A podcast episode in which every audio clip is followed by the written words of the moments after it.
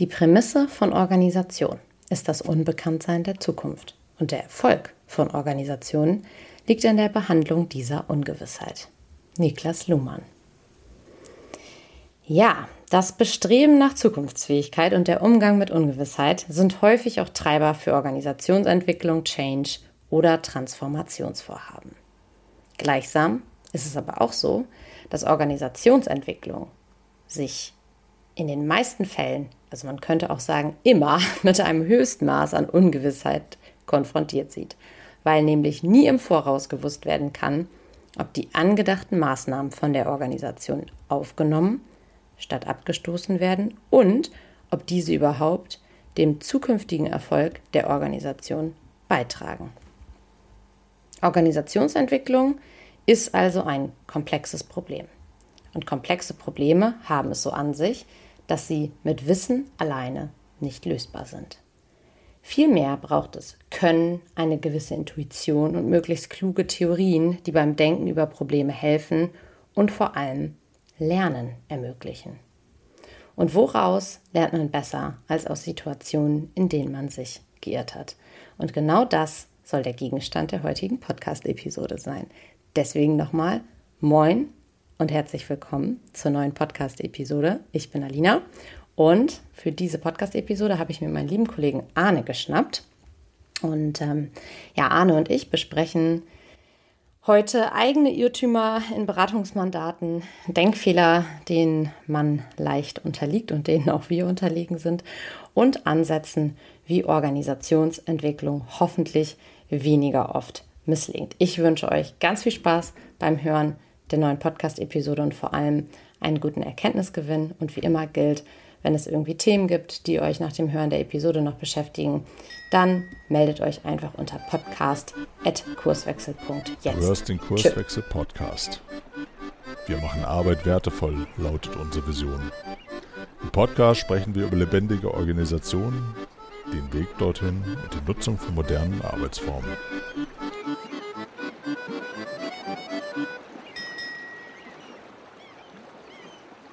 Du oder ich?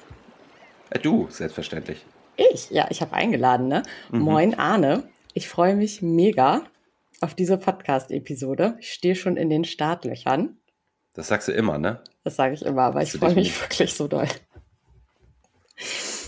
Und zwar heißt die Episode ja, wie Organisationsentwicklung misslingt, die Top 3. Und darum soll es heute gehen. Arne, sag doch mal, Hast du deine Top 3 am Start über Stolperfallen in der Organisationsentwicklung? Ich habe äh, tatsächlich ein bisschen vorbereitet. Ja. Also, und zwar insofern, als dass ich hier acht Stichpunkte auf dem Zettel habe. Also acht, nicht drei. Mhm. Ähm, du, ich bin gespannt, du hast bestimmt auch ein paar, vielleicht wären es elf.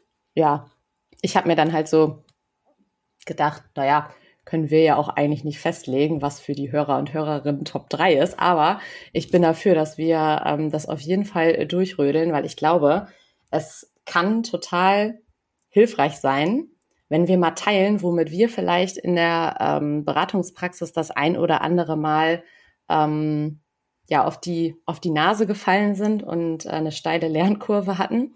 Auf jeden Fall kann ich sagen, wir hatten genau zu diesem Thema in der letzten äh, Praxiswerkstatt unserer Orkut-Ausbildung ähm, eine Session und das Interesse war rege und ich denke, deswegen ist das insbesondere auch nochmal sehr teilenswert. Vielleicht hilft es euch ja auch da draußen in euren Organisationen mal zu hören, womit wir so auf dem Schrubber gegangen sind. Und ähm, man sagt ja auch so schön, Lernen beinhaltet ja immer einen Moment der Inkompetenz und äh, seid euch gewahr, die hatten wir auch. Genau. Ich habe beides oder, oder zwei Kategorien. Mhm. Ein, einmal die, also Irrtümer meinerseits in äh, meiner Rolle sozusagen ja. und Dinge, das habe ich ergänzt, deswegen sind es auch acht geworden, ähm, die ich beobachte. Die, ich glaube, so, ich sag mal, Sackgassen, in die gerne gelaufen wird, die habe ich auch mit zusammengetragen. Top. Dann lass uns doch, dann lass uns doch starten. Hau Soll ich raus. anfangen? Ja, fangen wir an. Ich, äh, ich fange an äh, ganz bewusst mit dem einfachsten. Das ist, äh, Gerhard Wohland nennt das die blaue Falle. Ich könnte das auch nennen, die Steuerungsillusion. Also es herrscht die Erkenntnis, ähm, es wird schwieriger irgendwie, die Projekte laufen schlechter. Diese blöde VUCA-Welt, die liefert uns immer neue Herausforderungen und die Idee ist, dann müssen wir mit noch besserem Management das wieder in den Griff kriegen. Ja. Also was dann, was dann zu noch mehr Reportings, noch mehr IT-Systemen, die gepflegt werden müssen, noch mehr Kontrolle, Wissensmanagement, Datenauswertung, Analyse, äh, am Ende Paralyse führt. Also das ist nicht die Lösung, aber ich glaube, die Idee äh, ist recht weit verbreitet, dass einfach das Management versagt hat und man das jetzt mal besser machen muss. Mhm. Im Zweifel mit anderen Methoden, also ich will jetzt nicht sagen, alter Wein in neuen Schläuchen heißt es dann ja immer, aber die Idee von, wir müssen diese Organisation steuern, ähm, wie so eine gute Maschine programmieren und wenn es nicht läuft, dann ist halt ein Programmfehler da und den muss man ausmerzen. Hm. Und ähm, das finde ich zum Beispiel auch nochmal so ein, ja, so ein gutes Beispiel, wie sich, also wie so ein Thema auch so eine Eigendynamik bekommen kann. Weil in dem Moment, wo man versucht, Dynamik stärker zu steuern, wird es ja immer schlimmer. Also ja. Beispiel, ähm, ja, keine Ahnung, Termintreue zum Kunden ist halt irgendwie das zu lösende Problem. Und ganz viele Organisationen neigen dann dazu, ähm, noch mehr Abstimmungsmeeting, noch mehr Reporting. Ähm, und das führt aber dazu, dass es immer, immer schlimmer wird, weil sich so viel Dynamik ereignet, dass eigentlich diese Abstimmungsmeetings, dieser ganze Overhead dazu führt, dass man immer langsamer wird. Also ist quasi die Lösung, die man sich erdacht hat, wird zum Problem. Und das haben wir, glaube ich, in der Organisationsentwicklung ganz, ganz häufig, ähm, dass vorher eine Sache nicht stattgefunden hat, nämlich das originäre Problem scharf zu stellen, ähm, weil man ja als Mensch ja auch, finde ich, teilweise sehr darauf gepolt ist, direkt irgendwie zur Lösung zu kommen. Und das ist manchmal äh, nicht ganz so klug. Also langsames Denken in Bezug auf die Problemursache ist eine, ist eine ganz wichtige Nummer. Das lässt sich, das lässt sich ganz gut beobachten, finde ich, immer an den äh, Kalendern von Führungskräften. Mhm. Also je weiter oben, wenn ich in so einer klassischen Hierarchie unterwegs bin, äh, die Leute angesiedelt sind, desto voller sind die Kalender mhm. und desto voller sind sie mit Terminen, in denen darüber gesprochen wird, wie man denn mal arbeiten würde, wenn man denn mal dazu käme zu arbeiten. Mhm. Und das wird, also diese, du hast ja gerade angesprochen, ne? es wird ja immer mehr. Mhm. Ich habe irgendwann mal zu, zu einem Bereichsleiter bei einem Kunden, bei dem ich unterwegs war, gesagt, streich mal alle Termine, in denen nicht Wertschöpfung stattfindet. Da hat er mich angeguckt mit großen Augen. Also es findet ganz, ganz viel. Man ja. handelt sich immer mehr Beschäftigung ein und das Verhältnis Arbeit und Beschäftigung wird eigentlich immer schlechter zu Lasten der, der echten Arbeit. Ja, und ich würde ergänzen, und das ist auch, ähm, finde ich, wichtig nochmal zu rahmen, würde jetzt äh, Lukas an der Stelle sagen, ähm, aus bestem Wissen und Gewissen heraus, ne? Also mhm. weil da auch die Grundannahme hintersteckt, ähm, dass es professionell ist. Mhm. Und ähm, das ist gar nicht so einfach, da dagegen anzugehen. Es wird ja auch erwartet vielfach. Ja, dann, ja, ne? ja, ja, genau. also der, ich, ja. der Laden läuft nicht, jetzt müssen die Führungskräfte das ja mal wieder in den Griff kriegen. Ich mhm. also, benutze bewusst diese, diese Worte oder diese Formulierung. Ja. Okay. Lass ich uns, warte, bevor du weitermachst, lass, weil du hast gerade was Gutes gesagt, lass uns das mal vorwegschieben diese Episode, ich weiß nicht, was du mitgebracht hast, aber so das, was ich mir da gedacht habe, geht äh, stilistisch in die Richtung Falsifizierung. Mhm. Ähm, also wir sprechen mal darüber, was alles nicht funktioniert, ähm, was ja grundsätzlich in unserem, äh, jetzt sage ich mal, Mindset verankert ist. Wir gehen schon davon aus, dass Menschen immer in bester Absicht handeln ja. und die Organisation positiv beeinflussen wollen mit allem, was da passiert. Also es geht nicht um äh, Fingerpointing oder an den Pranger stellen bei dem, was wir hier tun, sondern naja, vielleicht, äh, auch wenn nicht die eine Best-Practice-Lösung dabei rauskommt, sind es schon mal acht bis elf oder am Ende Top drei Wege, die man sich sparen kann. Genau, absolut. Ähm, lass mich mal eben kurz überlegen.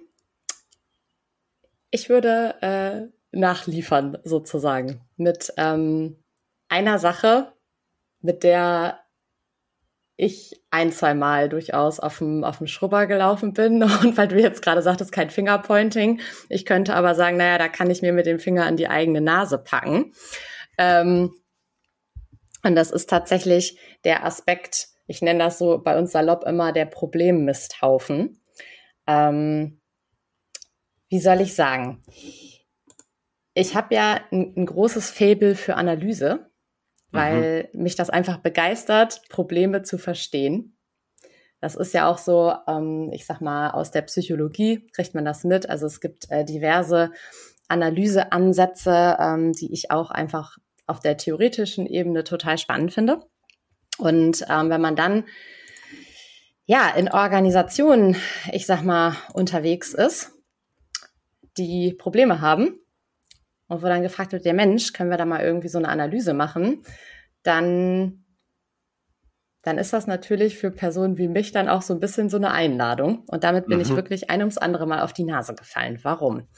Ähm, erstens, weil die Problemlagen in Organisationen derartig komplex sind, dass man sie sowieso nicht ähm, in eine Kausalität bekommt oder in ein äh, System, was man irgendwie noch mit einem Gehirn verstehen kann. Das heißt, wir müssen da sowieso Ausschnitte nehmen. Und ich sag mal so, wenn man das mal machte, sozusagen, und äh, diese ganzen Probleme an die Oberfläche spült, dann ist das wie so, ich sag das jetzt einfach mal so ganz salopp, dann ist das so wie so ein riesiger Mist- oder Kackhaufen an Themen, der da in der Mitte liegt. Und wenn man dann dahin geht und sagt, ich spreche jetzt eine Einladung aus, wer will denn mitarbeiten, dann kann ich eins sagen aus der Organisationspraxis, niemand möchte in diesen riesigen Misthaufen greifen. Stinkt nämlich und ist auch nicht mehr handhabbar. Und ähm, ja, in diese Falle bin ich tatsächlich getappt, dass ich gedacht habe, ah, wenn wir das Problem nur gut genug verstanden haben mit seinen ganzen Abhängigkeiten und mit seiner größten Ausprägung, dann müsste doch das Why für Einzelne total klar sein, dass man diesen Zustand nicht so lassen kann. Und mhm. war dann total verwundert, dass Einzelne gesagt haben, nö, ich verlasse den Raum und zwar äh, ganz schnell. Und aus der heutigen Perspektive kann ich dazu sagen, ja, wie klug, ähm, denn das hätte niemanden von uns irgendwie weitergebracht. Ich, ich kann da was anflanschen an, Diesen, an diesen Irrtum, der, glaube ich, ganz gut dazu passt. Das erste ist, und also äh, mit so auch bei mir eigene Nase, aber ich glaube, das passiert auch in, äh, in vielen Organisationen oder den Menschen, die was machen wollen. Ich schmeiß da mal das Wörtchen Verfügbarkeitsheuristik mit rein. Also da ist jetzt ein Problem und ich mache das, was naheliegend ist. Ja. Und naheliegend ist natürlich das, was mir einfällt, also das, was ich gerade verfügbar habe. Ja. Das muss nicht unbedingt die beste Lösung sein. Und da spielt aus meiner Sicht noch ein weiterer Aspekt mit rein. Da komme ich gerade drauf, weil du das äh, so ausgeführt hast, wie du es ausgeführt hast. Mir auch schon passiert. Äh, das individuelle Streben nach Kompetenz erleben Einzelner. Ja. Also da liegt jetzt was auf der Hand. Wir machen jetzt diese, dieses Verfahren, diese Methode und ich denke sofort, oh ja, das kann ich. Und deshalb will ich es machen. So, ja. nicht weil es sinnvoll ist, sondern weil ich es kann und weil ich es jetzt mal unterbringen kann. Und ganz und wichtig, das passiert nicht im vollen Bewusstsein, ne? sondern das nein, ist für, für die Einzelnen plausibel im Kopf. Also das als ja, Entschuldigung das, mal vorweg, ne? Das ist echt. Genau, das äh, ist ja Teil dieser, dieser Verfügbarkeitsheuristik. Ja. Ja, es, es, ich finde es total richtig und logisch erstmal in meinem Gehirn, weil ich es gerade da habe und weil es anwendbar ist. Und dann noch dieses, äh, und ich glaube, das ist ein Verstärker, dieses individuelle Streben nach Kompetenz erleben, dieses, und ich kann das sogar, also mache ich das jetzt und ja. sich in dieser Euphorie nicht darin zu verlieren, jetzt äh, blind loszulaufen, sondern nochmal die Frage zu stellen, so wie du haben wir eigentlich das Problem verstanden, das ist schon wichtig. Und aber auch ist das gerade äh, eine hilfreiche, ein hilfreicher Weg, den wir da gehen. Äh, genau, weil, also wo du das gerade nochmal sagst, da muss man jetzt natürlich so ein bisschen trennen, weil da lauert ja eine Paradoxie. Auf der einen Seite natürlich zu gucken, äh, habe ich das Problem verstanden? Hinreichend. Ähm, und da lauert in diesem hinreichend halt das Problem, ne? weil irgendwann ist halt auch Schluss. Und ähm, was, also jetzt kann man sich ja fragen, okay, was stattdessen? Naja, sich auf die ähm, Probleme zu fokussieren, die wir würden sagen, ähm, in höchstem Maße irgendwie die Wertschöpfung beeinträchtigen und wirklich einen, einen Trigger darstellen. Aber, und das ist jetzt der Clou, auch zu gucken, ist das überhaupt gerade noch, noch handhabbar für die Menschen, die in die Problembearbeitung gehen? Das bedeutet auch, und das ist äh, der, der hochkomplexe Teil daran, ähm, so ein bisschen Fingerspitzengefühl dafür zu entwickeln, welches Problem gerade die Priorität bekommt. Das ist nicht immer das Problem, was am äh, nervigsten ist und was am, am äh, ja, den größten Schmerz darstellt, sondern manchmal sind das auch erstmal kleinere Themen, um überhaupt ein ähm, Erleben von Wirksamkeit herzustellen, damit andere Themen dann sozusagen in die Bearbeitung kommen können. Also ähm, ich würde anschieben, was es dafür braucht, und das kann man natürlich nicht anweisen, aber das habe ich äh, über die Zeit gelernt, ist eine Art Demut vor der Organisation, die ja irgendwie ihre eigenen Spielregeln hat und ihr eigenes Spiel draus macht, dass man das natürlich auch in gewisser Weise mitspielen muss, weil man sonst direkt aus dem Spiel fliegt. Da passt dann dazu ähm, die, also das ist mehr so die Beraterseite an der Stelle, glaube ich, Kommunikationslatenzen. Ja. Aber natürlich spielt das auch eine Rolle für, ich denke gerade an die, die Org-Coaches, die bei uns in der Ausbildung waren und jetzt ganz viel, wir sagen dann ja Licht am Fahrrad haben und den ganzen Scheiß plötzlich sehen und erkennen, ja. der da schief läuft. Und auch das ist, das ist nochmal bei mir eigene Nase. Mhm. Auch, auch das musste ich lernen, dass die, meine Beobachtung, nur weil ich sie habe, noch nicht unbedingt kommunizierbar ist oder kommuniz ja. kommunikativ anschlussfähig in der Organisation. Also wir sagen ja immer, eine Veränderung braucht ausreichend starke Irritation in der Organisation, damit sich Muster verändern können. Es gibt aber auch Themen, Tabus häufig. Ähm, und da bin ich auch am Anfang naiv losgelaufen, so, ich habe da was entdeckt, ich sage euch das jetzt mal hier, da ist ein Problem, da ist ein Problem, da ist ein Problem. Da ist die Irritation dann so groß, dass das einfach nicht, äh, das funktioniert nicht. Genau. Ne, das wird dann, entweder wird's negiert, ist gar nicht so, oder also du stellst relativ schnell fest, das ist nicht bearbeitbar hier. Und dann bin ich bei dem, was du gerade gesagt hast, dann sehe ich das vielleicht als Berater oder als Organisationsentwickler im Unternehmen ähm, und stelle aber fest, an das Brett kommen wir gerade noch nicht ran. Genau, also ähm, deswegen würde ich tatsächlich, es gibt ja diese Methode, ich glaube, sie heißt Elephant in the Room, ne?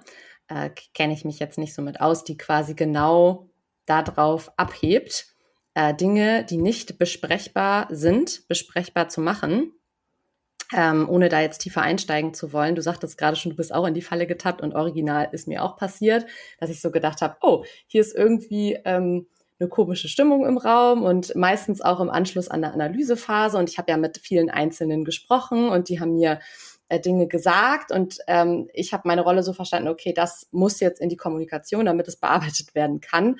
Und ähm, ja, selten hat das, äh, bin ich da so auf dem Schrubber gelaufen wie in solchen Situationen. Das muss man leider einfach sagen, weil man bringt die Dinge dann in die Kommunikation und man weiß oder man merkt dann, dass es ein Tabu ist, wenn keiner in die Kommunikation mit einsteigt. Mhm. So nach dem Motto, alle erzählen einem auf der Hinterbühne, ja, wir haben einen Konflikt. Ähm, dann benennt man das in der Gruppe und plötzlich sagen alle so, nein, wir haben keinen Konflikt. Konflikte haben nur die anderen Teams. Und das wird dann ganz skurril und äh, da ist es an der Stelle dann eigentlich schon fast zu spät.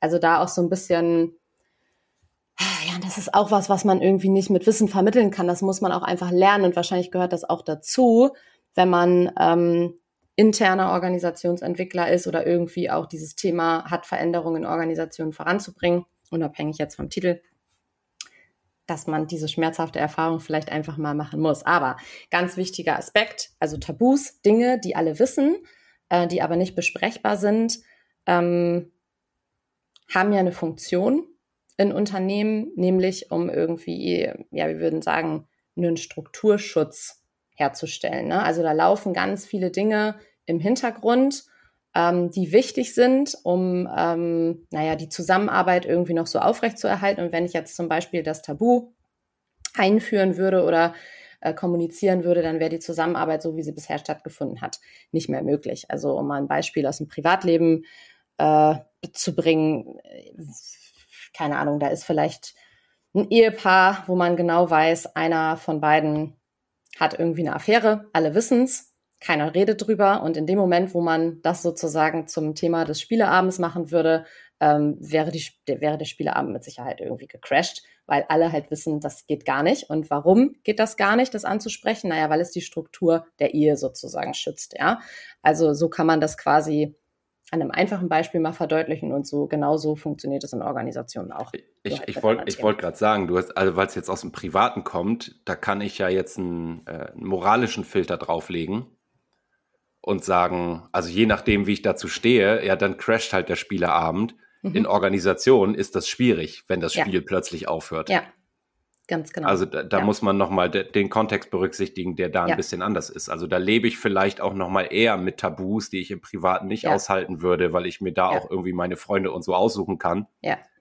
Ähm, aber das hat eine wichtige Funktion. Was ich genau. da, was ich da noch dazulegen könnte, wäre, ähm, äh, du hast das in, in ein oder zwei Nebensätzen schon mitgesagt eigentlich, diese, diese informelle Ebene mhm. auszublenden. Also was ich relativ oft erlebe, das ist ja, oder ich, ich schmeiß mal ein paar Sachen in den Topf. Dieses Action Bias. Wir sehen ein Problem, wir müssen was machen. Ja. Ähm, also nicht der Selbstorganisationsfähigkeit des Systems irgendwie äh, mhm. dann auch den entsprechenden Raum geben. Und was, also praktisches Beispiel, was ich relativ oft erlebe, ist, wenn wir mit Unternehmen arbeiten, da, wir haben in irgendeiner Weise einen Termin. Da findet ein Workshop statt oder mhm. es gibt ein Gespräch über etwas und ganz, ganz oft ist es so, dann ist der formelle Teil, also der Termin ist vorbei, der Workshop ist vorbei mhm. und danach kommen noch Menschen zu mir und mhm. sagen, hey, lass uns da nochmal eben kurz drüber mhm. reden. Mhm. Also da wird jetzt was Formelles, das hatte, den Charakter hatte es ja vorher, ja. in einer informellen äh, Weise nochmal versucht zu bearbeiten. Und auch da spielt das eine Rolle. Also dieses, ähm, na, ich habe ich hab früher, früher klingt so wie, wie als wäre ich uralt, als ich angefangen habe, als Berater zu arbeiten, habe ich immer geglaubt, dass die Veränderung macht das aus, was ich in diesen Unternehmen tue. Ja. Bis ich irgendwann verstanden habe, dass es immer nur ein mini kleiner Impuls in dieses Kommunikationssystem ja. und entscheidend ist, was danach und davor und dazwischen passiert, in diesen Zwischenräumen. Ja. Und dem muss man Raum geben. Und das meine ich auch mit deswegen Action Bias. Also jetzt, jetzt habe ich irgendwie einen Workshop gemacht und da passiert drei Tage nichts und jetzt glaube ich, da passiert gar nichts in der Organisation. Dabei passiert eigentlich im Hintergrund sehr, sehr viel. Top und äh, coole Überleitung, weil ähm, du hast gerade so mit dem, was du angesprochen hast, auch so ein bisschen betont, was ist eigentlich die Rolle von äh, Beratenden auch häufig. Ne? Also das kann ich, das, was du gerade gesagt hast, total äh, nachvollziehen und fühlen, dass man ja irgendwie, wenn man auch als Berater in eine Organisation kommt, ähm, häufig mit der Erwartungsstruktur konfrontiert wird, jetzt verändert sich was, weil die Berater sind ja da.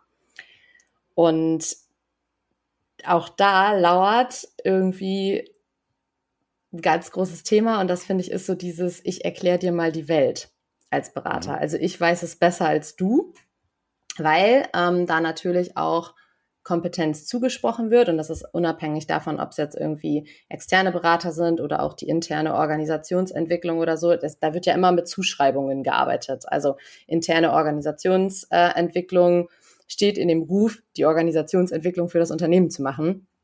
Und ähm, da muss man natürlich dann irgendwie so ein bisschen aufpassen, dass man das nicht überstrapaziert, insbesondere auch wenn man extern ist und halt nicht das bedient, dass man sagt, so, ach ja, ich habe es eigentlich schon besser verstanden, weil ähm, eins ist relativ sicher, deswegen sagte ich das auch vorhin mit der Demut, insbesondere als Externer ist man ja immer maximal dumm in Bezug auf das System, auf das man stößt. Und das meine ich überhaupt nicht respektierlich, sondern weil man halt einfach noch relativ wenig Wissen und relativ wenig Erfahrungen hat über die ganzen äh, Abläufe und die, und die Eigendynamik, die so eine Organisation einfach hat.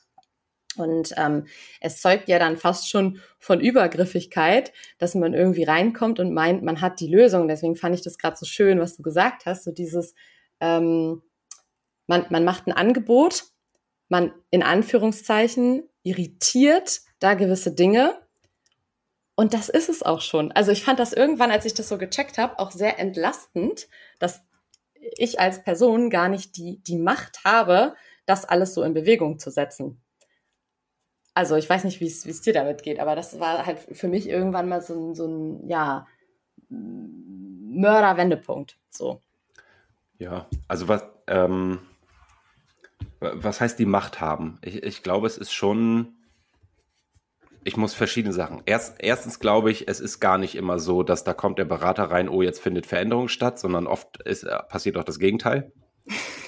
Einfach weil, weil, weil, die Leute durchgechanged sind gefühlt und sagen, ja, jetzt ja. kommt hier schon wieder so die nächste Sau, die durchs Dorf getrieben wird. Mhm. Ähm, aber auch das macht ja was mit der informellen Ebene. Ähm, und gleichzeitig ist das schon extrem wichtig. Ähm, und ich finde, zumindest in den Mandaten, die wir dann oft haben, wo es wirklich um organisational, also strukturell, äh, strukturelle Organisationsveränderungen geht, ähm, da haben wir schon eine gewisse Verantwortung aufgrund Absolut. dieser Kompetenzzuschreibung, ja. weil natürlich Eingriffe in die, in die Organisationsstrukturen äh, massive Auswirkungen haben müssen. Und ich finde, also sei nur dazu gesagt, da darf man sich dann in, in der Rolle, ob das jetzt intern, extern ist, aber insbesondere für uns als Externe schon auch vor Augen führen. Wir sprechen da über Organisationen, die einfach für ganz viele Menschen Lebensgrundlage sind, sozusagen, weil sie da Einkommen verdienen. Ähm, und wenn ich diese persönlichen Motivationen, also da, das ist nicht egal, was man macht. Das ist schon wichtig und deswegen wichtig auch nicht so Trial and Error. Wir versuchen jetzt einfach mal irgendwas hier so auf blauen Dunst, sondern wir, wir arbeiten da ja schon auch mit, äh, ich nenne das mal kluge Hypothesen, klug, weil da steckt ein bisschen Expertise im Hintergrund. Aber gleichzeitig, jetzt versuche ich den, den Kreis mal zu schließen, ist es natürlich so, das ist, das steht auf meiner Topliste übrigens auch, ich kann die Organisation nicht erziehen. Ja, ja, das, das ist schön formuliert. Ja, finde ich es super. Ist, ähm, ich ich habe mal so ein Beispiel gehört, du weißt Fußball ähm, das finde ich ganz schön. Da bin ich jetzt Trainer von, von der Fußballmannschaft und trainiere die ganze Woche. Also äh, Laufwege, Spielzüge. Mhm. Ich überlege mir eine, auch einen Matchplan, eine Taktik, eine Strategie und so weiter. Ähm, ich würde aber ganz sicher das Spiel verlieren, wenn ich darauf beharre, dass exakt diese einstudierten Laufwege und Spielzüge eins ja. zu eins so umgesetzt werden und ein Abweichen davon ein Fehlverhalten ist weil natürlich die Spieler auf dem, auf dem Feld mit einem Gegner konfrontiert sind, der einen anderen Plan hat und sich entsprechend der Spielsituation anders verhalten, als wir das trainiert haben. Ja. Ne? Das ist diese Könnerschaft. Und wenn ich versuche, mal diese Analogie zu übertragen, dann als ob ich jetzt externer Berater bin oder interne Organisationsentwicklung, die Idee von, ich habe da jetzt ein Modell, was wir so bei uns implementieren wollen, Spotify, Kreisorganisation oder irgendeine Methodenkiste, OKR, OKR ja. so kommen wir vielleicht auch noch zu. Ähm, und jegliche Abweichung davon ist irgendwie, dann funktioniert es nicht. Ähm, da bin ich zu stur dann. Dann funktioniert, dann mache ich jeden Change mit kaputt. Also ich brauche diese, diese Agilität sozusagen, kluges Abweichen zuzulassen, weil die Leute an der Basis, sage ich mal, die jeden Tag arbeiten, natürlich sehr sensibel dafür sind, festzustellen, passt dieser Change, der da gerade angestoßen wird, eigentlich zu den Problemen, die ich jeden Tag zu lösen habe. Ja, äh, plus du hast was ganz, ganz Wichtiges gerade gesagt, was ich gerne nochmal wiederholen würde, weil es so zentral ist, also Könnerschaft fördern. Ne? Mhm. Ähm, nicht die Organisation erziehen wollen, nicht als, als ähm, ja, Berater, ob intern, extern, wurscht, ähm, in diesen Modus zu fallen, ich erkläre dir mal die Welt, sondern Einladungen auszusprechen und zu gucken, dass die richtigen Personen an den richtigen Themen arbeiten.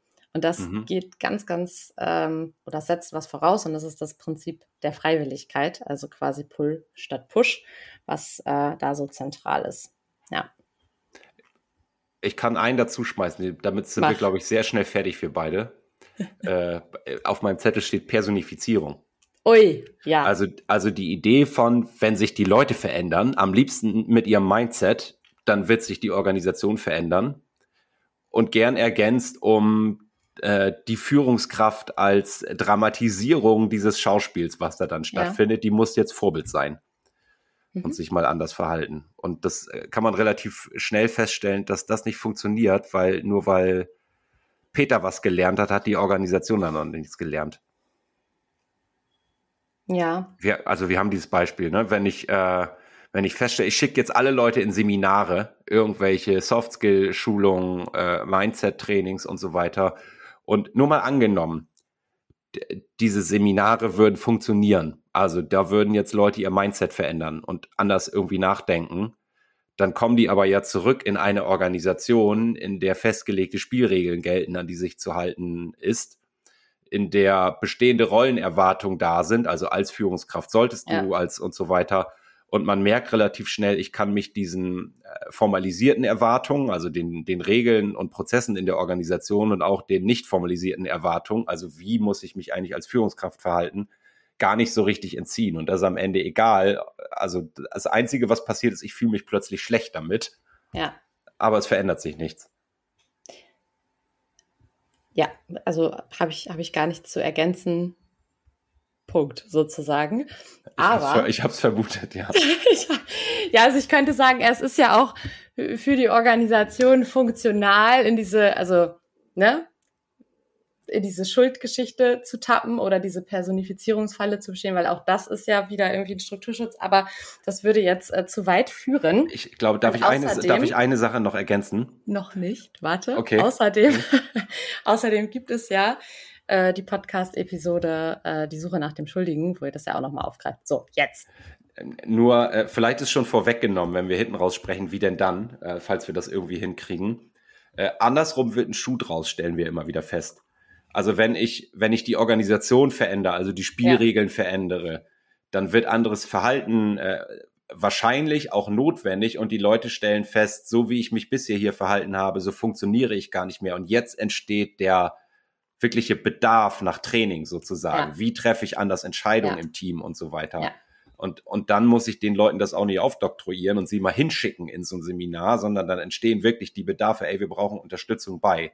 Ja, weil wie, Problem. Wie organisieren wir uns als Team? Wie kommen wir zu guten ja. Entscheidungen? Wie funktioniert Führung eigentlich, wenn kein Chef mehr da ist? Und so weiter. Also dann entstehen echte Bedarfe. Ja. So, so rum wird ein Schuh draus für mich. Ja. Und weil wir jetzt gerade schon ähm, beim Thema Mindset waren, äh, würde ich gerne noch mal so eine, so eine Art Mindset-Bias äh, mitbringen, also aus der Psychologie, aus der Kognitionspsychologie, äh, den Confirmation Bias.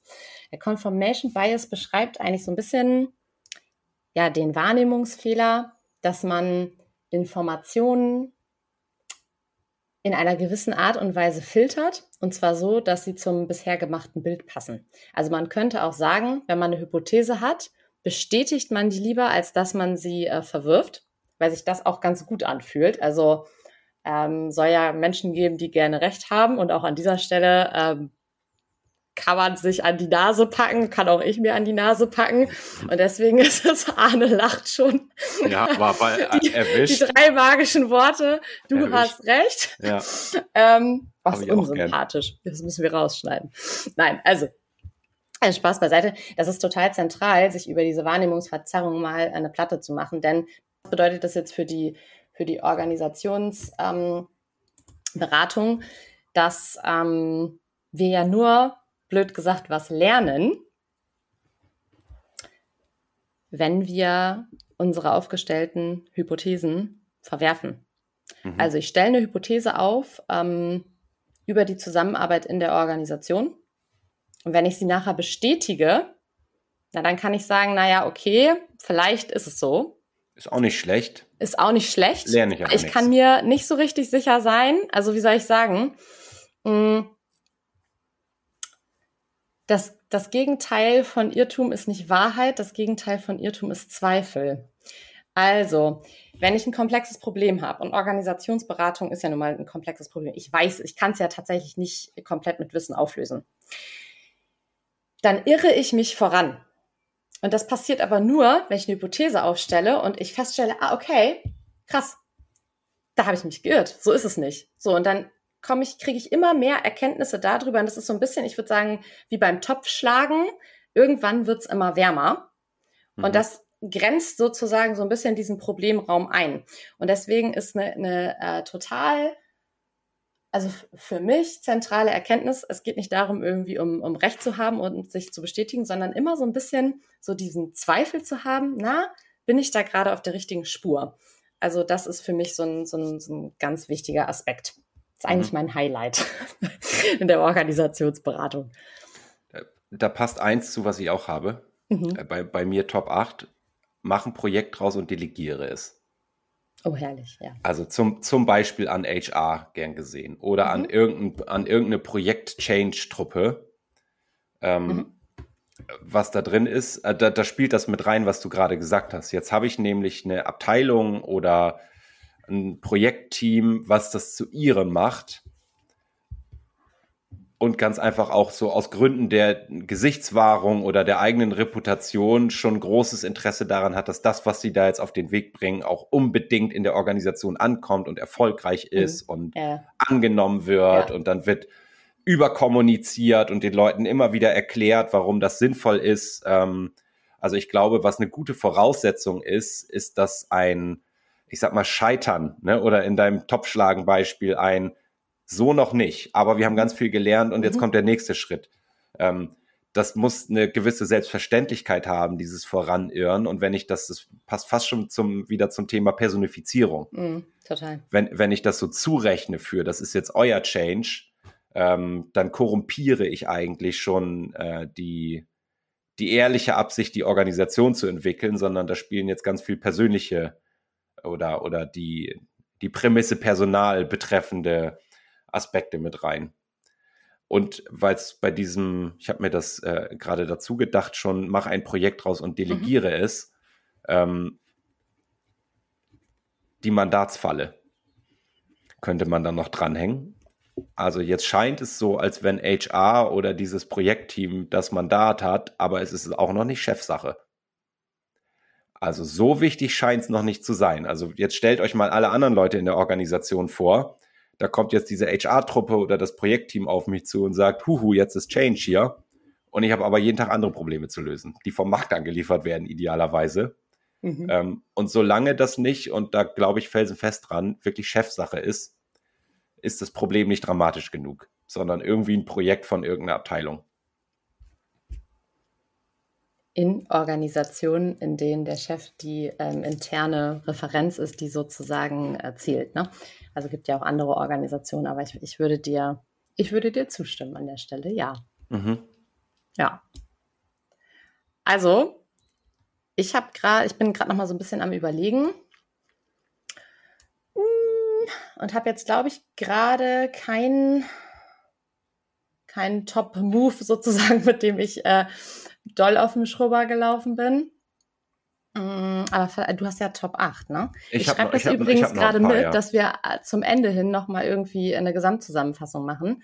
Mhm. Ähm, genau, deswegen. Also wir sind jetzt, glaube ich, bei Top, Top 8. Also insofern müsstest du noch ein paar haben, weil ich habe ja auch welche zugeliefert. Also ich weiß gar nicht, wie viel wir jetzt schon zusammengetragen haben. Äh, ich ich gucke gerade mal auf meinen schlauen Zettel. Ich, ich habe angefangen mit der blauen Falle. Hm. Äh, lass mich das die rote Falle nennen oder Hurra, wir werden agil. Ja. Also, was ich sehr, sehr oft äh, gerade in den letzten Jahren beobachtet habe, ist so eine Glorifizierung von Agile, Selbstorganisation, Hierarchiefreiheit. Das äh, hat auch so, also man ist gefühlt mit dem äh, moralischen Kompass in die richtige Richtung unterwegs, wenn man den Leuten mehr Verantwortung zuspricht und sie entscheiden lässt. Und was gleichzeitig damit einhergeht, beobachte ich auch, ist so eine Verteufelung von Management. Ja das Alte sozusagen. Ja. Oh, das, das ist die alte Welt. Das darf man nicht mehr. Ne? Du, also als Führungskraft darfst du jetzt keine Entscheidung mehr treffen, sondern du musst nur noch Empowerment machen und so weiter.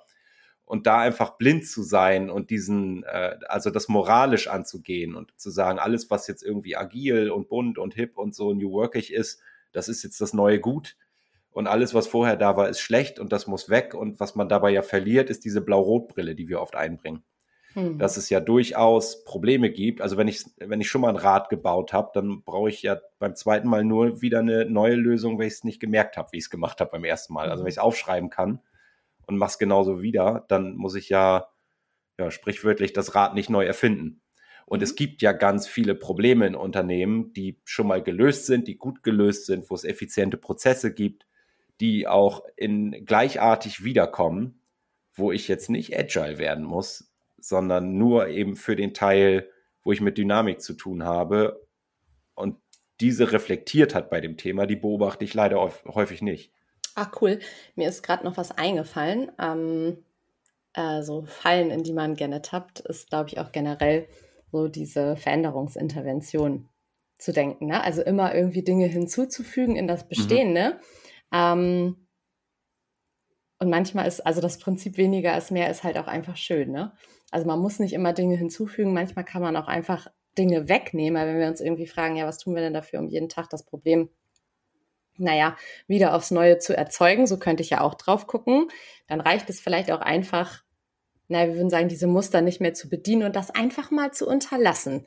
Ähm, da haben wir tatsächlich auch ein ganz cooles Denkwerkzeug in unserer Org-Coach-Ausbildung. Ich denke, in der Leadership-Ausbildung werden wir das auch äh, benutzen. Da bin ich noch nicht so ganz sicher, aber ähm, genau. Also wer da Bock hat, tiefer reinzusteigen.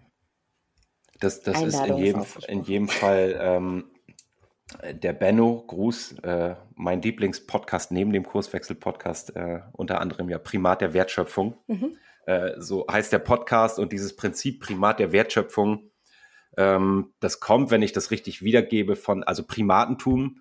Ich mache wirklich nur das, was ich zum Überleben brauche. Also die Kunst des Weglassens sozusagen. Ja. Und wenn ich mal dieses Bild von einer Organisation nehme als ein lebendiger Organismus, ja. dann kann ich auch sagen, die Probleme, die wir haben, die erzeugt dieses System jeden Tag wieder. Und deswegen hundertprozentige Zustimmung. Da kann ich auch mal drüber nachdenken, äh, was tun wir eigentlich dafür, dass das Problem jeden Tag wiederkommt und können wir das nicht mal lassen, bevor wir ja. irgendeine neue Methode einführen. Original und das leitet, glaube ich, über zu, zu einer nächsten Falle. Mhm denn meine Beobachtung ist, das lässt sich häufig nicht so schick kommunizieren in mhm. die Organisation. Es ist halt ähm, cooler, wenn man was Neues hinzufügt, wo Action vielleicht vorher noch keiner, genau, lässt sich besser erzählen, so als Erfolgsgeschichte. Und das leitet über zum Thema Kommunikation ähm, bei OE oder auch ähm, in Transformationsprojekten. Das ist nämlich auch was, ähm, was immer wieder neu ausgehandelt werden muss und womit man auch schnell auf die Klappe fliegen kann, weil man nicht kommuniziert, weil man zu viel kommuniziert, weil man zu wenig kommuniziert. Also es gibt die komplette Bandbreite und ich glaube, jede Falle davon habe ich auf jeden Fall schon mal in Projekten gestriffen ähm, und gut daraus gelernt. Ich weiß nicht, ähm, Arne, wie da deine Perspektive drauf ist. Aber gerade wenn wir so in Richtung Schutzraumprojekte gucken, wo wir sagen, naja, vielleicht ist es auch einfach mal gut, gerade vorher noch nicht auf die Megabuschtrommel zu hauen und erstmal abzuwarten, bis das ein Problem löst ähm, und dann kommunikative Aufmerksamkeit drauf zu lenken, ähm, ist ja auch mal ganz schick. Wie siehst du das? Na, auf jeden Fall ist das eine Falle, in die ich auch mehrfach gelaufen bin. Mhm. Äh, wir hatten das aber eigentlich fast schon. Also ich habe äh, eine ganze Zeit lang immer dieses Wörtchen Transparenz ganz nach mhm. oben gehängt. Ja. Gesagt, wenn wir hier zeigen, was passiert, dann ist das wie so eine Provokation im Sinne einer Einladung und so weiter. Ähm, und ja, vieles von dem, was wir jetzt auch in dieser Episode mhm. schon besprochen haben, das habe ich auch mit der Zeit gelernt, dass es ja. ähm, da kein richtig und falsch gibt, sondern das ist am Ende auch die Könnerschaft eines Organisationsentwicklers, ja. da äh, mit Fingerspitzengefühl ähm, ranzugehen und zu gucken, wann, wann ja. mache ich mal ein Schaufenster auf, um mal zu zeigen und zu inspirieren. Und wo braucht es auch einfach diese Schutzräume, die auch erstmal gedeckt, gedeckt sind, sozusagen, damit so ein Pflänzchen erstmal wachsen kann. Absolut, da ja. gibt es sicherlich nicht richtig und falsch. Ja. So, Arne, hast du noch was in deinem Köcher? Ja, ja.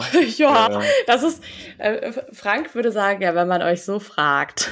Ja, ich, ich habe ich hab noch, also ich, ich habe gerade mal so eine Sekunde überlegt, was nehme ich. könnte mit deinem Lieblingsthema weitermachen. Ja, gerne. Jetzt Change, Change Management. Ah, okay, ja. Ein Oxymoron. Mhm. Also die Idee von, so wie das, ich sag, Levine, Cotta, die hier Unfreeze, Change, Freeze, ja. wir haben Phasen und erst musst du das machen, dann musst du die Leute begeistern und dann mitnehmen und dann die Veränderung umsetzen und dann stabilisieren und so weiter. Ähm, ist, glaube ich, eine Idee, die, also es sind ja große Denker gewesen, sowohl Levine als auch Cotta, die ich beide äh, großartig auch finde bei dem, was sie erarbeitet haben. Mhm nur diese Phasenidee, dafür ist die, die Umweltdynamik heute zu groß. Also die Welt verändert sich schneller, als dass ich diese Phasen durchlaufen kann. Ich muss eigentlich immer wieder von vorne anfangen. Sie.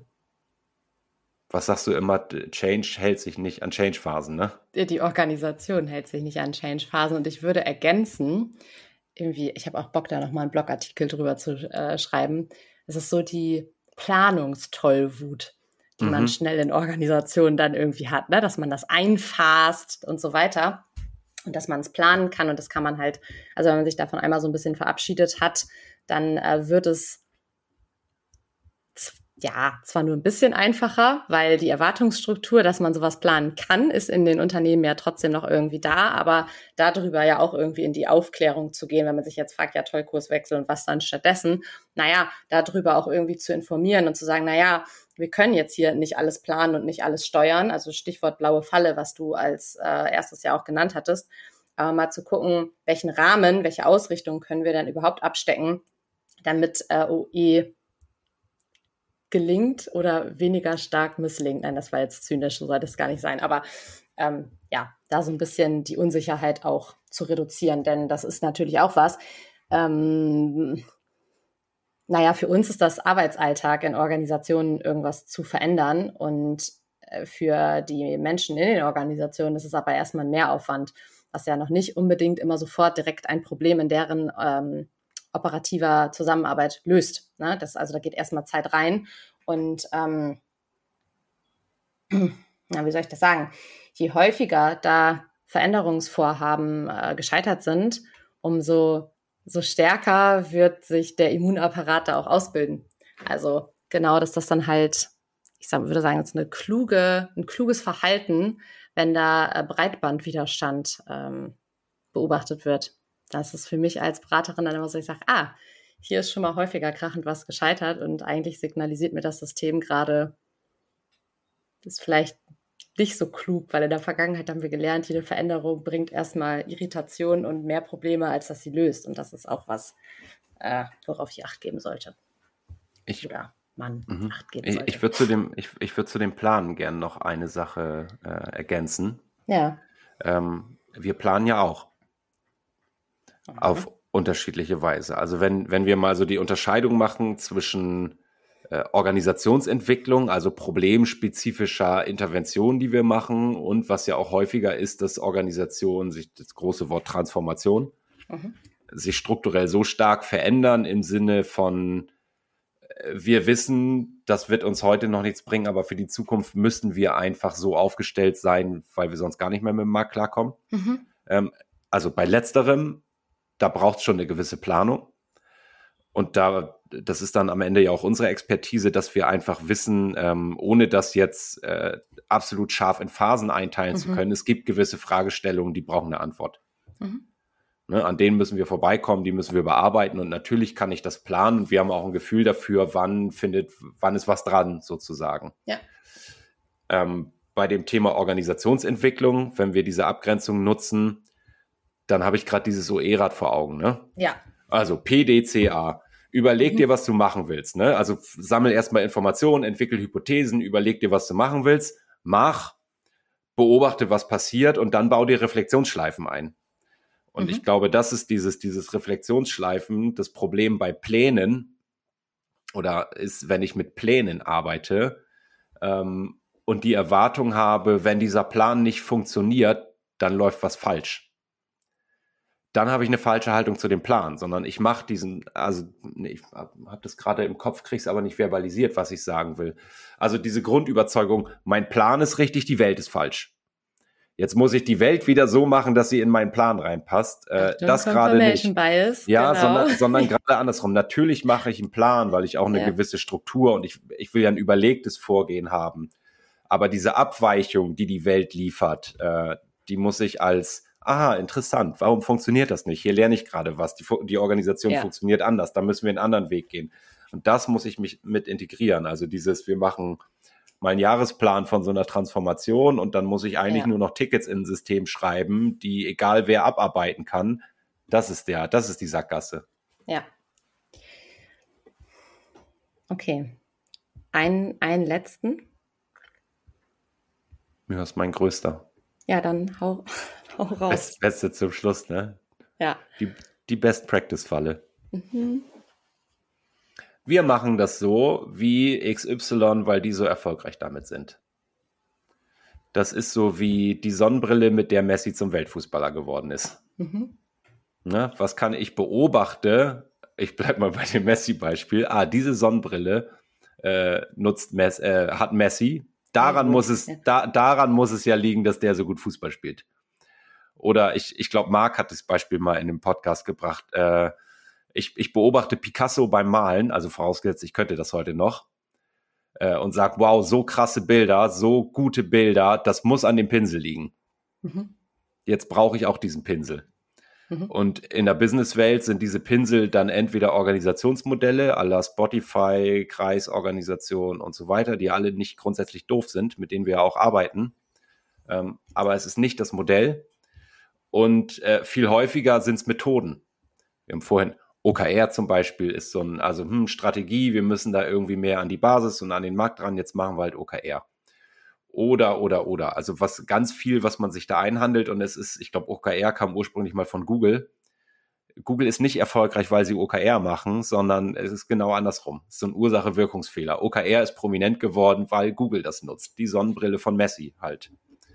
Und da muss ich gucken, weil, ich mache noch zwei Sätze, dann bin ich fertig, ähm, was der Irrtum dabei ist, dass dieses Formale, was ich sehen kann, die Artefakte, also das Organisationsmodell oder die Methode, dass das allein entscheidend für den Erfolg ist. Was, das, was ich nicht mitgeliefert kriege, ist die Lerngeschichte der Organisation, das Informelle, also eine gute Organisation oder eine leistungsfähige Organisation besteht ja immer aus dem Zusammenspiel von der formellen und informellen Seite. Ja. Ja. Also all diese kurzen Dienstwege, die Klicken im Hintergrund, die informellen Absprachen, die getätigt werden, um Projekt dann doch mal mit so äh, über, äh, durch die Tür zu bringen, die liefern all diese Modelle und Methoden nicht mit. Und das stellen Unternehmen ja fest. Jetzt machen wir das. Und das ist doch so eine gute Methode, die bei so vielen Unternehmen funktioniert und unsere Probleme gehen trotzdem nicht weg. Also zu glauben, die Methode wäre die Lösung, die Best-Practice-Falle. Ja, ähm, man könnte auch sagen, das ist so eine Art methodischer Halo-Effekt, ne? Mhm. Also wo wir schon bei diesen ganzen Biases mhm. und Wahrnehmungsverzerrungen, ja, ja, genau. sagen wir mal, so ein Halo-Effekt in der Psychologie ist ja quasi, ähm, ein Merkmal einer Person ist irgendwie so dominant, dass es alle anderen überstrahlt und ich dann sozusagen falsche Rückschlüsse ziehe oder irrtümliche Rückschlüsse ziehe.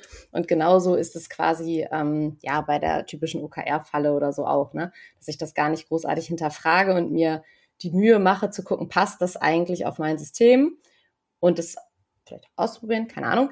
Aber ähm, ja, einfach nur schaue, wo funktioniert das eigentlich gut, dann muss es bei uns ja auch gut funktionieren. Und es ist ja überhaupt nicht, ähm, ich würde sagen, überhaupt nicht verwerflich, sich mal die Gedanken zu machen und auch mal hinzugucken, was haben andere Organisationen denn gut verwendet. Aber, und das ist auch ähm, ein, ein großer Fallstrick, der Dogmatismus an der Stelle. Mhm. Na, du sagtest das vorhin mit den Plänen schon, also so eine gewisse Scheuklappen-Mentalität. Äh, nicht flexibel zu sein, keine Anpassungen machen zu können, weil es muss doch so nach der Methode laufen, Ganz, ganz, ganz schwierig. Okay. Boah, das war jetzt ein wilder Ritt, ne? Mhm. Ich gucke hier gerade auf die Zeit, 50 Minuten. Ähm, ich habe mir das ein bisschen mitgeschrieben, weil ich so gedacht habe, vielleicht kann uns das helfen. Wenn du jetzt mal äh, zurückschaust auf die letzten 50 Minuten, ähm, ich möchte den Titel nämlich dieser Episode nicht so gerne verwerfen. Was wären denn deine Top 3, wenn du sie benennen müsstest? Du meinst Top 3 im Sinne von wie da, lauern, da lauert die ja. größte Falle und da steckt der größte Schaden drin. Ja, oder vielleicht auch, woraus hast du irgendwie gelernt? Keine Ahnung, wie du deine Top 3 zusammensetzt, aber was ah, gut, dann, doch, das hilft nach? mir, das hilft mir. Dann mache ich okay. Top 3 aus unterschiedlichen Kategorien. Okay. Ähm, meine Top 1 äh, persönlicher, persönlicher Irrtum, persönliche Falle ist, glaube ich, dieses, die Organisation erziehen. Also ich bin schlauer als der Laden hier mhm. und sag jetzt mal, so und so funktioniert der Change und ich glaube, ich kann das, äh, es liegt an meiner Kompetenz, ob das funktioniert oder nicht. Mhm. Das wäre mein persönlicher Irrtum, den ich am, mhm. am schädlichsten finde oder fand, wo ich sehr viel zu lernen hatte. Ich glaube, der größte Schaden in Organisationen entsteht durch die gerade besprochene Best-Practice-Falle. Ja. Definitiv. Weil, weil da immer, also das wird oft ja, egal was man da macht, ein Riesenprojekt über, weiß nicht, Monate, Jahre, wo dann ähm, auch Externe reingeholt werden, also so Armeen ja. von Trainern kommen und den ganzen Laden irgendwie durchschulen und so weiter. Und ja. man, man ist ja auch irgendwann, wie hast du das, das, Confirmation Bias spielt da eine Rolle. Jetzt muss das auch funktionieren, weil wir haben so viel investiert und das ist jetzt ja unser Ding, das können wir jetzt ja nicht verwerfen wieder. Ähm, und ich glaube, da zu erkennen, dass Messi nicht wegen der Sonnenbrille erfolgreich ist, das ist ganz wichtig. Und das Dritte, ich greife mal so ein bisschen vor für viele Unternehmen, die nicht am Anfang stehen, sondern mittendrin in so einer Reise, dass wir die, diese Hurra, wir werden agil Falle. Mhm. Also den, den Wert von gutem Management plötzlich zu verteufeln. Mhm. Okay, ich schließe mal an. Mhm. Also, meine größte Lernerfahrung hatte ich definitiv bei dem Thema Tabu. Also mhm. man könnte auch platt sagen, einfach mal die Klappe halten und nicht mit ein Kilogramm Salz in eine Wunde streuen. Ähm, da habe ich sehr viel draus gelernt. Deswegen ist das so mein ähm, Top One. Äh, angeschlossen, äh, oder nee, da würde sich dann der Confirmation Bias anschließen. Also nicht die Jagd auf, äh, habe ich recht und bestätige ich das irgendwie, die Annahme, die ich über die Organisation habe, sondern genau anders, sich die Challenge zu geben ähm, und zu sagen, okay, wo kann ich denn was dazulernen, indem ich meine bestehende These widerlege. Und das dritte ist für mich der Problemmisthaufen. also nicht der Annahme hinterher zu irren, dass wir alles verstehen können, bis ins kleinste Detail analysieren und irgendwie ähm, in einen gewissen Zusammenhang bringen können, sondern äh, tatsächlich schneller in, in handhabbare ähm, OE zu starten. Genau. Und ich bin hier gerade ein bisschen irritiert, Arne, denn äh, unser Aufzeichnungstool sagt uns gerade Error. Jedenfalls mir sagt der Error. Meins nicht. Das ist okay, wahrscheinlich. Gut. Alles klar, das, ist eine Irritation. Okay, gut. Alles klar, vielleicht kann ich das einfach wegklicken. Dann ist es das, oder? Genau. Äh, äh, ignorieren. Wir Ignorieren. haben, haben gerade geschlossen. Ja. Also, aber ich will es nicht wieder aufmachen. Das wäre auch noch eine Strategie für. Man ja. kann auch Sachen ignorieren, weil es einfach läuft. Okay. Top. Alina, es hat mir Spaß gemacht. Mir auch, total.